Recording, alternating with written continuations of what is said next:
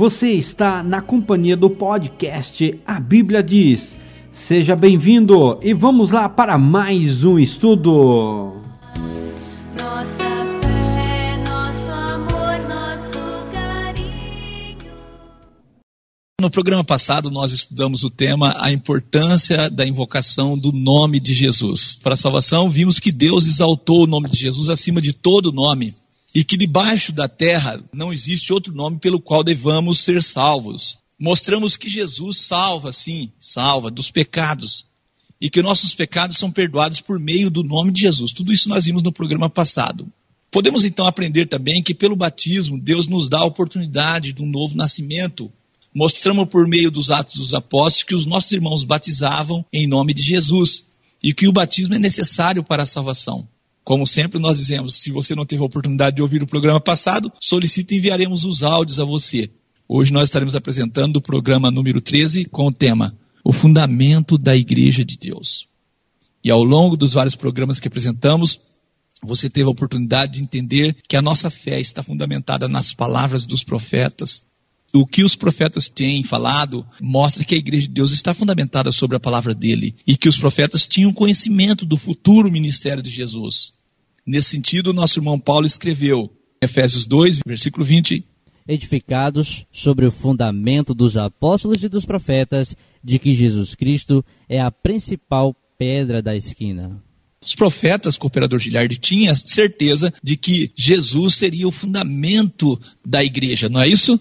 Amém. É isso que nós conferimos no verso. A pedra de esquina, que aqui fala a pedra de esquina ou a pedra angular, é o elemento essencial que dá existência àquilo que se chama de fundamento da construção.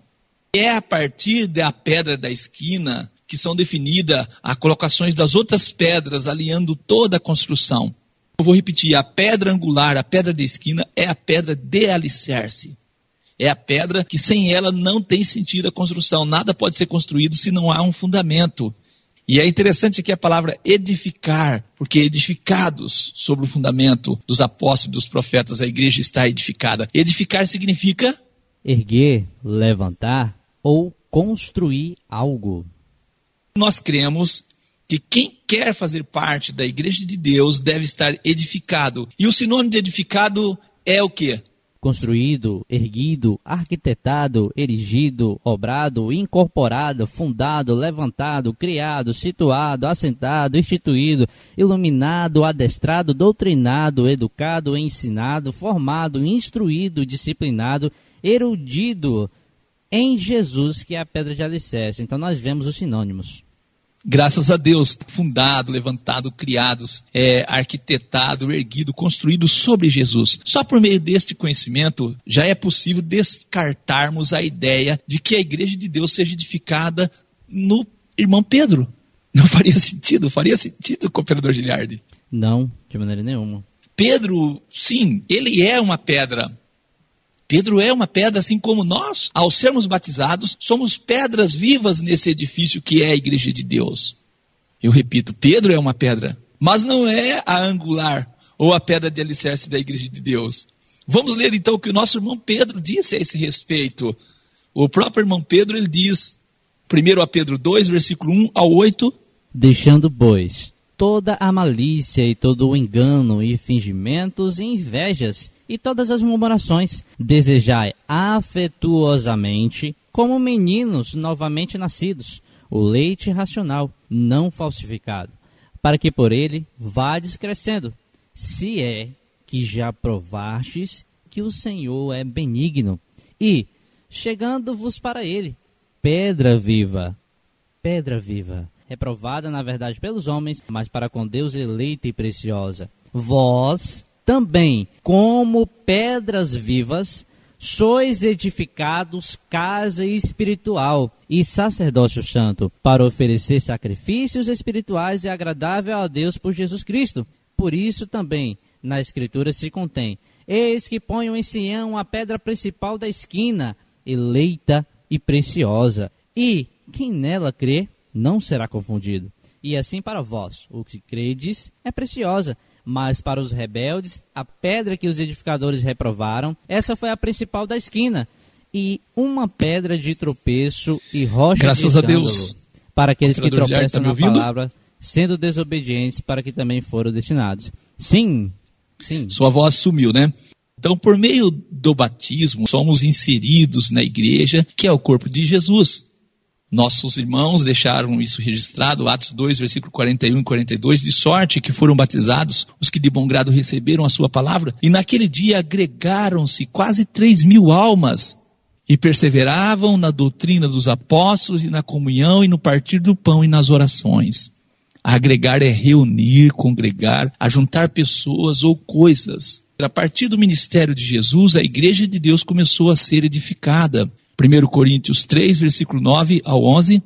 Porque nós somos cooperadores de Deus, vós sois a lavoura de Deus e edifício de Deus, segundo a graça de que me foi dada. Pois eu, como sábio arquiteto, o fundamento e outro edifica sobre ele.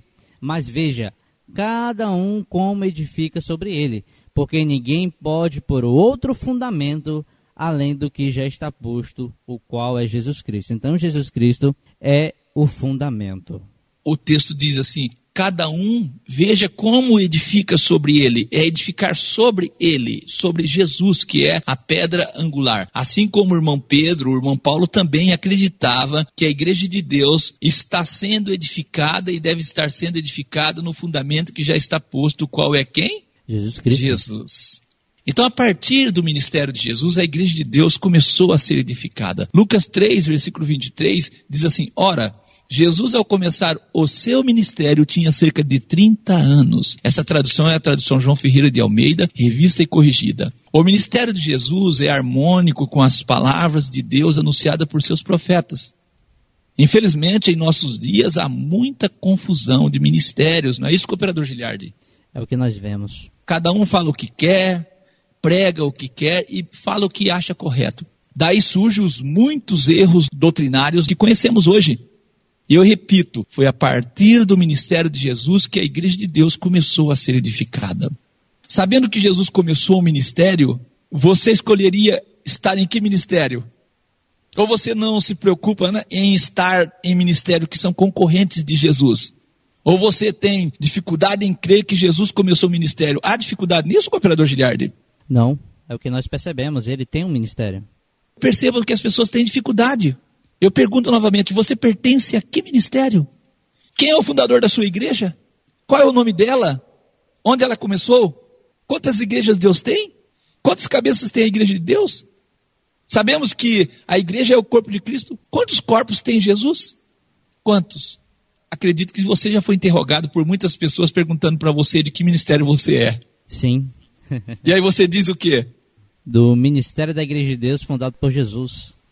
Aí eles dizem, ah, estou perguntando de que igreja você é.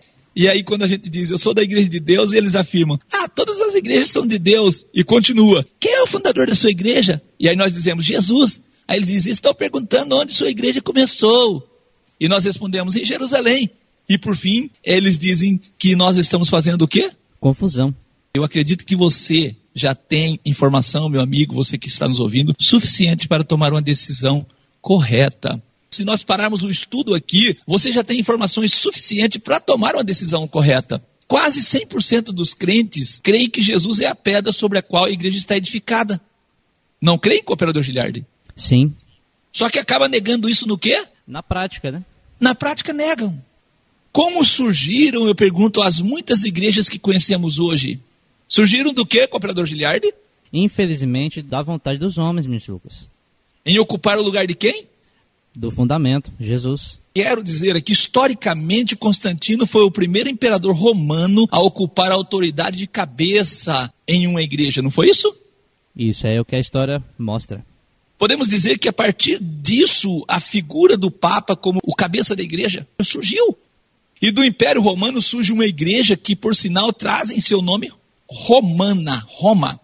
Do Império Romano surge a Igreja Católica. Infelizmente, eu não quero ofender sua fé, mas é a verdade. Historicamente, você pode conferir isso. Da Católica surge a Reforma, a Reforma Protestante, e da Reforma surgem as muitas igrejas evangélicas de hoje. Se você pegar historicamente a estudar, você vai ver de que ramo é tal igreja, de que ramo é tal igreja, de que ramo é tal igreja. É possível fazer isso, não é, cooperador Giliardi? Sim, é possível. E a cada dia surge uma nova igreja, um novo fundador. E assim eu repito: Jesus não pode ser o fundamento de muitas igrejas. Não pode ser. O ministério foi iniciado por Jesus. Quem quer edificar a igreja de Deus deve pertencer ao ministério de Jesus. Sendo assim, nada justifica fundar ministérios que não têm o fundamento dos apóstolos e dos profetas. Adianta. Adianta construir uma construção sem alicerce, cooperador Giliardi? Não. Por mais Não bonita que ela esteja, ela não se mantém. Isso. Lucas 3, 23. Jesus, ao começar o seu ministério, tinha cerca de 30 anos. Vamos ver então o que as Escrituras falam do ministério de Jesus. Atos 1, versículo 16 e 17. Homens irmãos, convinha que se cumprisse a escritura que o Espírito Santo predisse pela boca de Davi, acerca de Judas, que foi o guia daqueles que prenderam a Jesus, porque foi contado conosco e alcançou sorte neste ministério. Judas fazia parte de que ministério? Do ministério de Jesus. Alcançou sorte nesse ministério. Atos 20, versículo 24. Mas em nada tenho a minha vida por preciosa, contanto que cumpra com alegria a minha carreira e o ministério que recebi do Senhor Jesus para dar testemunho do evangelho da graça de Deus. Nós vemos aqui que existe um ministério em comum. O ministério que recebi do Senhor Jesus. Isso. Paulo pertence a que ministério? O ministério de Jesus. Ele fundou o ministério? Não. Ele deixa claro: o ministério que recebi do Senhor. Se alguém perguntasse ao irmão Paulo de que ministério ele era, qual seria a resposta do irmão Paulo? Do ministério de Jesus. Nosso irmão Paulo agradece a Jesus por ter colocado ele no seu ministério, 1 Timóteo 1 e 12. Dou graças ao que me tem confortado, a Cristo Jesus, Senhor nosso, porque me teve por fiel, me teve por fiel, pondo-me no ministério. Me teve por fiel, pondo-me no ministério. A tradução João Ferreira de Almeida, revista e corrigida, diz: pondo-me no seu ministério. Você pertence a que ministério? Eu pergunto de novo. Quem começou o ministério que você pertence? Em que ano a sua igreja foi fundada? Quem é o fundador da sua igreja? Quem é o cabeça dela? É triste quando nós pregamos a verdade a uma pessoa e ela diz: tá certo, tá certo. No meu ministério não faz isso, lá não ensina isso. É muito triste isso, não é, cooperador Giliard? Sim, infelizmente, ministro Lucas. Efésios 4, versículo 8. Diz assim: Por isso, diz, subindo ao alto, levou cativo o cativeiro e deu dons aos homens. Agora vamos para o 11. E ele mesmo deu um para apóstolos, e outros para profetas, e outro para evangelistas, e outro para pastores e doutores. Verso 12. Querendo o aperfeiçoamento dos santos para a obra do ministério, para a edificação do corpo de Cristo. Graças a Deus, para a edificação do corpo de Cristo, a obra do ministério. Quando pertencemos ao ministério de Jesus, trabalhamos na edificação do seu corpo, que é a igreja de Deus. Jesus, ao começar o seu ministério, tinha cerca de 30 anos. Lucas 3, versículo 23. 1 Timóteo 1 e 12. Dou graças ao que me tem confortado a Cristo Jesus, nosso Senhor, porque me teve por fiel pondo-me no ministério. São palavras do nosso irmão Paulo. E o nosso irmão Paulo escrevendo aos nossos irmãos, Efésios 4, versículo 1 ao 6, e ele diz: Rogo-vos, pois, eu preso no Senhor, que adeis como é digno da vocação que foste chamados. Então eles foram chamados para uma vocação. Verso 2: Com toda a humildade e mansidão, com longanimidade, suportando-vos aos outros em amor, procurando guardar a unidade do Espírito pelo vínculo da paz. Aí ele vem dizer assim, ó, verso 4: Há um só corpo e um só Espírito, como também foste chamados em uma só esperança da vossa vocação. Um só Senhor, uma só fé, um só batismo, um só Deus e Pai de todos, o qual é sobre todos e por todos e em todos vós. Infelizmente, só esse texto aqui, cooperador Giliard, desmorona toda a organização dos homens. Sim, Um só corpo, uma só esperança, um só Senhor, uma só fé, um só batismo, um só Deus e Pai de todos, o qual é sobre todos e por todos e em todos nós. Hoje as pessoas acreditam em uma só fé, há uma só fé, há uma só esperança, há um só corpo, há um só batismo, há um só Deus, há uma pluralidade destas coisas, não é isso? São várias fés, as pessoas não têm unidade espiritual, há vários corpos formados, muitas pessoas têm várias esperanças, uns esperam morrer e ir para o purgatório, outros morrem e vão para o céu, outros morrem e vão para não sei na onde. Cada um tem uma fé, batismo de diversas formas, e um só Deus não é um só Deus, existe a doutrina da Trindade. Infelizmente, cada igreja tem um fundador, não existe unidade espiritual, cada igreja forma um corpo, a fé é diversa, o batismo delas é diferente do realizado no ministério de Jesus, e não acredita em um único Deus, infelizmente. Infelizmente. Efésios 1, versículo 3: Bendito Deus e Pai de nosso Senhor Jesus Cristo, qual nos abençoou com todas as bênçãos espirituais nos lugares celestiais em Cristo. Versículo 22: Sujeitou todas as coisas aos seus pés e sobre todas as coisas o constituiu como cabeça da igreja versículo 23, a igreja que é seu corpo, a plenitude daquele que cumpre tudo em todos. Constituiu Jesus como cabeça da igreja e a igreja é o corpo de Jesus. Deus constituiu Jesus como cabeça da igreja. A igreja é o corpo de Jesus. O que isto quer dizer? Como seria um corpo que não recebesse comando da cabeça? Como seria isso? Tem um texto, cooperador Giliard, de Efésios 5, versículo 23 ao 24, que reforça para nós isso. Diz assim: Porque o marido é a cabeça da mulher, como também Cristo é a cabeça da igreja, sendo ele próprio o salvador do corpo.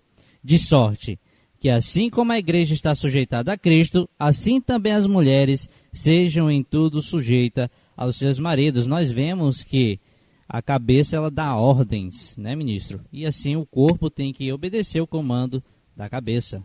É isso, mas hoje cada um diz: ah, o meu presidente, o meu presidente diz isso, a minha igreja diz assim, a minha igreja diz assim. Como é a igreja de Deus se não tem Jesus como cabeça, se não sujeita aos ensinamentos de Jesus, se são contraditórios àquilo que Jesus fala? Como é isso?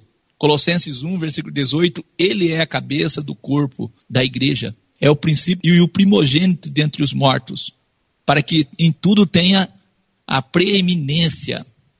Colossenses 1, 24. Regozijo-me agora no que padeço por vós, e na minha carne cumpro o resto das aflições de Cristo, pelo seu corpo, que é a igreja. Se existe mais de uma igreja, quantos corpos Jesus tem? Partindo dessa afirmativa, vários corpos.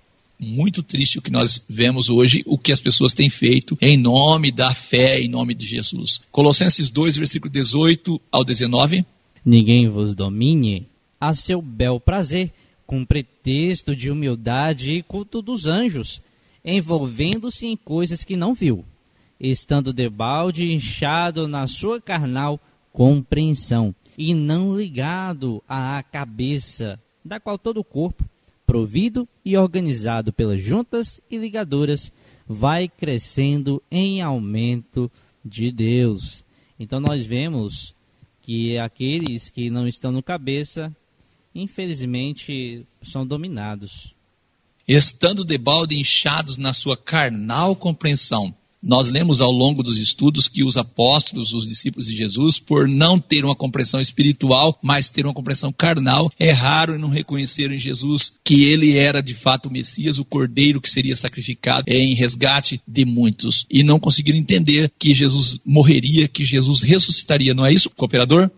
Sim, amém. Inchado na sua carnal compreensão, isso impede as pessoas de estar ligado à cabeça, da qual todo o corpo provido e organizado pelas juntas e ligaduras vai crescendo em aumento de Deus. É isso. Se você deixar os apóstolos ter uma fé fundamentada naquilo que os profetas falaram e aceitar Jesus como fundamento, você terá uma compreensão correta, uma fé correta, uma fé que pode salvar. Nosso irmão Paulo, escrevendo aos Coríntios, no capítulo 12, versículo 27, ele diz: Ora, vós sois o corpo de Cristo, nós somos o corpo de Cristo e seus membros em particular. É isso que diz o texto. Graças a Deus. Não entendo, eu não entendo o motivo das pessoas estranhar quando nós falamos que pertencemos à igreja de Deus. Muitas pessoas já assustaram quando você fala isso, cooperador Giliardi. Sim.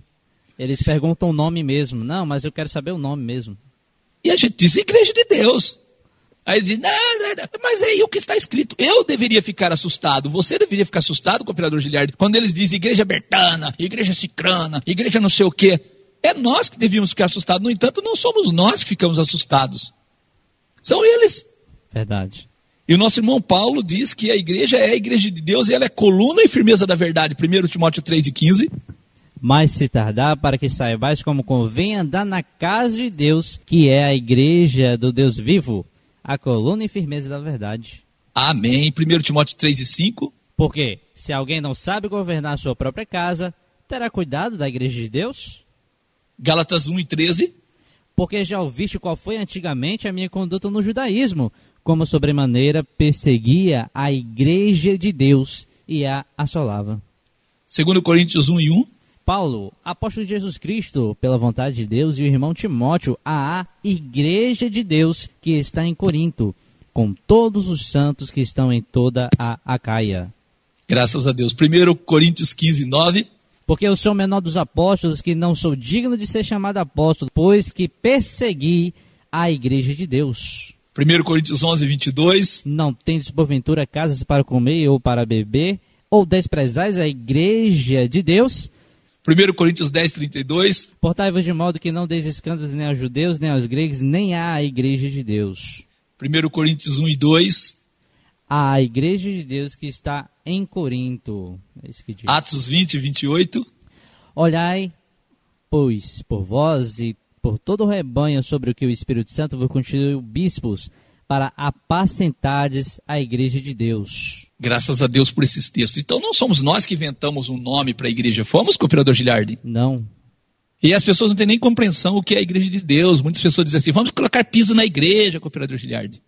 Vamos fazer a parte elétrica da igreja. É, a igreja está ruim, a parte elétrica dela.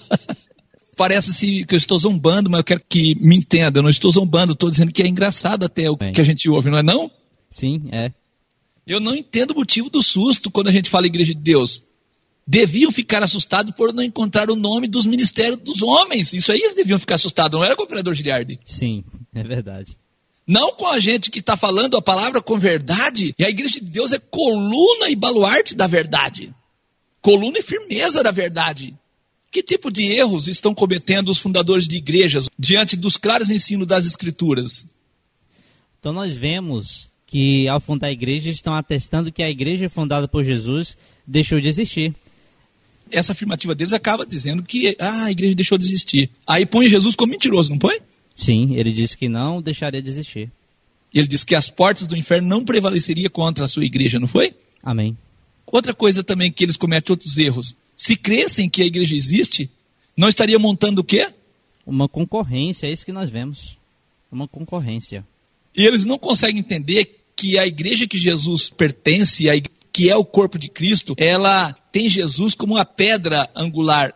Então dizer que a igreja que Jesus fundou não existe mais é legitimar a igreja romana. Não só legitimar a igreja romana, mas toda a confusão religiosa que existe em nossos dias. Eu não tenho dúvida de que você que está nos ouvindo, você foi tocado já pelas verdades que tem ouvido através da programação desta rádio. Eu tenho certeza que você foi tocado. Você tem visto que de fato nós temos uma fé harmônica com a palavra dos profetas. Você tem visto isto. E eu insisto com algumas perguntas.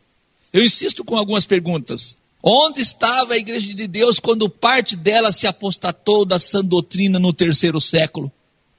Onde estava? Onde estava a igreja de Deus durante a chamada Idade Escura? Onde estava a igreja de Deus quando Martinho Lutero se levantou contra o clero? Onde estava a igreja de Deus quando surgiram os grandes movimentos religiosos, calvinismo, luteranismo, anglicanismo? Porque são esses movimentos que dão origem às igrejas que nós conhecemos hoje, não é isso, cooperador Giliardi? Sim, todas elas Eu- tiveram origem aí. E eu ainda continuo perguntando onde estava a igreja de Deus quando surgiram as grandes igrejas batista, anglicana, metodista, presbiterianas e pentecostais? E eu respondo: Deus preservou sua igreja desde o primeiro século. Pequenos grupos de adoradores que cultuavam seu Deus nas montanhas e nas cavernas, guardando e preservando a doutrina pura, não misturada. Deus guardou sua igreja. Aí no século XIX, movimentos que saíram da reforma protestante surgem como portas-bandeiras da verdade. Jesus diz: as portas do inferno não prevalecerão. Quando alguns desses movimentos descobriram que Deus é um só e não três, e recusaram a teoria dos três em um, a trindade, já existia um povo que cria assim, não existia cooperador. Sim, Quando alguns descobriram que o sábado devia ser guardado como mandamento, já existia um povo que fazia assim, cooperador Giliardi? amém, sim.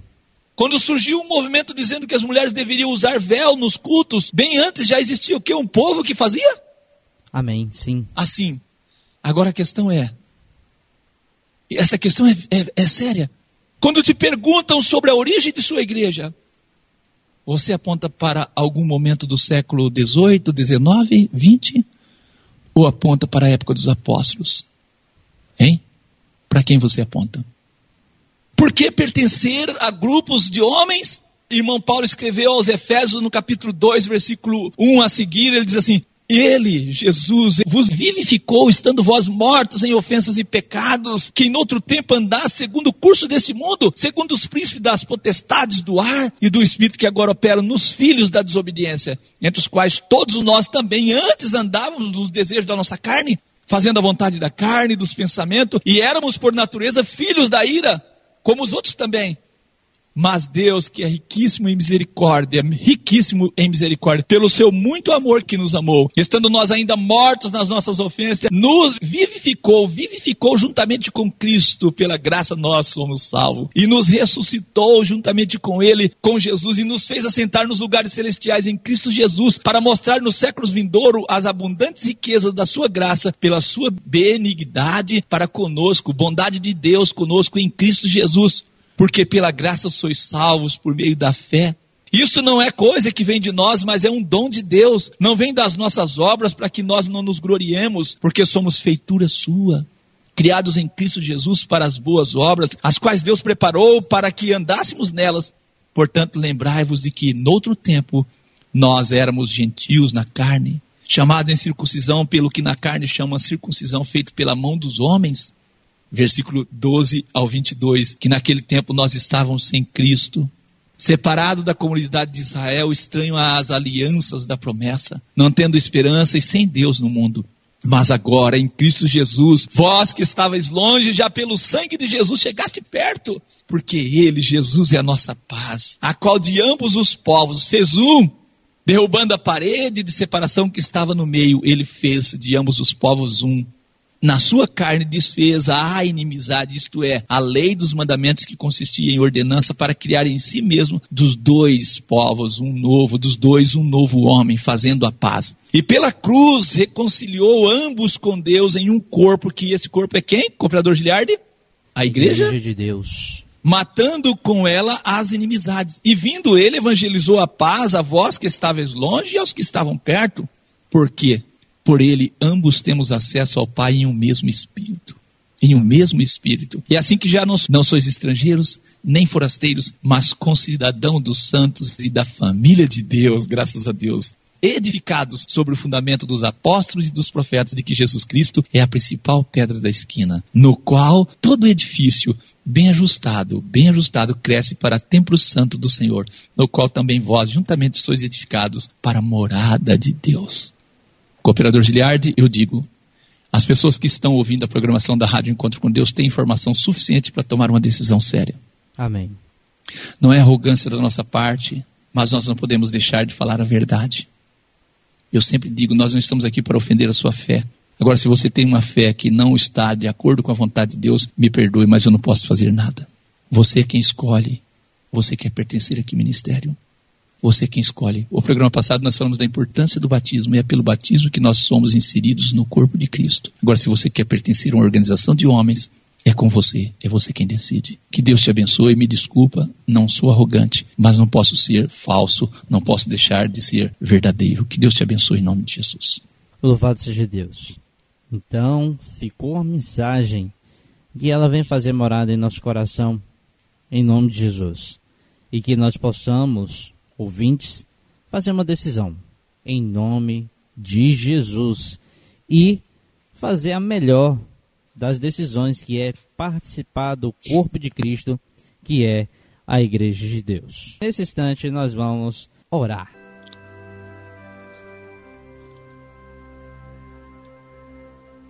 Querido e eterno Pai, te dou graças, ó Deus, pela oportunidade, por meio da rádio Encontro com Deus, mais uma vez, estar trazendo a tua palavra a cada ouvinte, Senhor.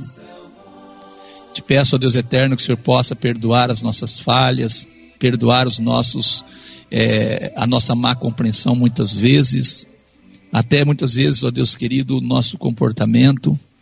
Que o Senhor possa nos ajudar, ó Deus querido, a sermos cada vez, ó Deus querido, mais atentos ao querer do Senhor. Te peço por esse ouvinte, ó Deus querido, que ouviu palavras nessa manhã. Eu sei que são palavras, ó Deus querido, assim duras, mas são palavras que salvam. Palavras, ó Deus querido, assim transmitidas, ó Deus querido, não pela nossa autoridade, mas por meio da autoridade do Senhor. Te dou graças porque o Senhor teve misericórdia de nós e nos instruiu com tua vontade, com teu querer. Peço que esta pessoa tenha coragem, ó Deus, de decidir, Senhor, porque o que falta nas pessoas é coragem, não é convicção. Muitas pessoas têm conhecimento, o Senhor tem dado a mim, ó Deus eterno, creio que também ao cooperador Giliardi, a oportunidade de ouvir várias pessoas falando, ó Deus querido, do que elas têm ouvido, do que elas têm aprendido através da programação, da Rádio Encontro com Deus através dos diversos programas que são transmitidos por esta rádio, as pessoas deixam claro que conhecem a verdade, mas não têm coragem de decidir, Senhor. Ajuda, Deus querido, que cada pessoa possa ter coragem de decidir ao lado do Senhor que tenha coragem, Deus, de assumir compromisso com a verdade. Esse é o nosso, é o nosso pedido ao Senhor. Encoraje cada pessoa a cada instante e a cada momento. Nós te agradecemos por mais esse programa, no nome santo do nosso Senhor e Salvador Jesus, o Cristo. Te damos graças por tudo. Amém, amém, amém. Encerramos o programa A Luz das Escrituras em nome de Jesus. Paz seja convosco. Você ouviu o podcast A Bíblia Diz. Muito obrigado pela sua companhia e que Deus abençoe a sua vida.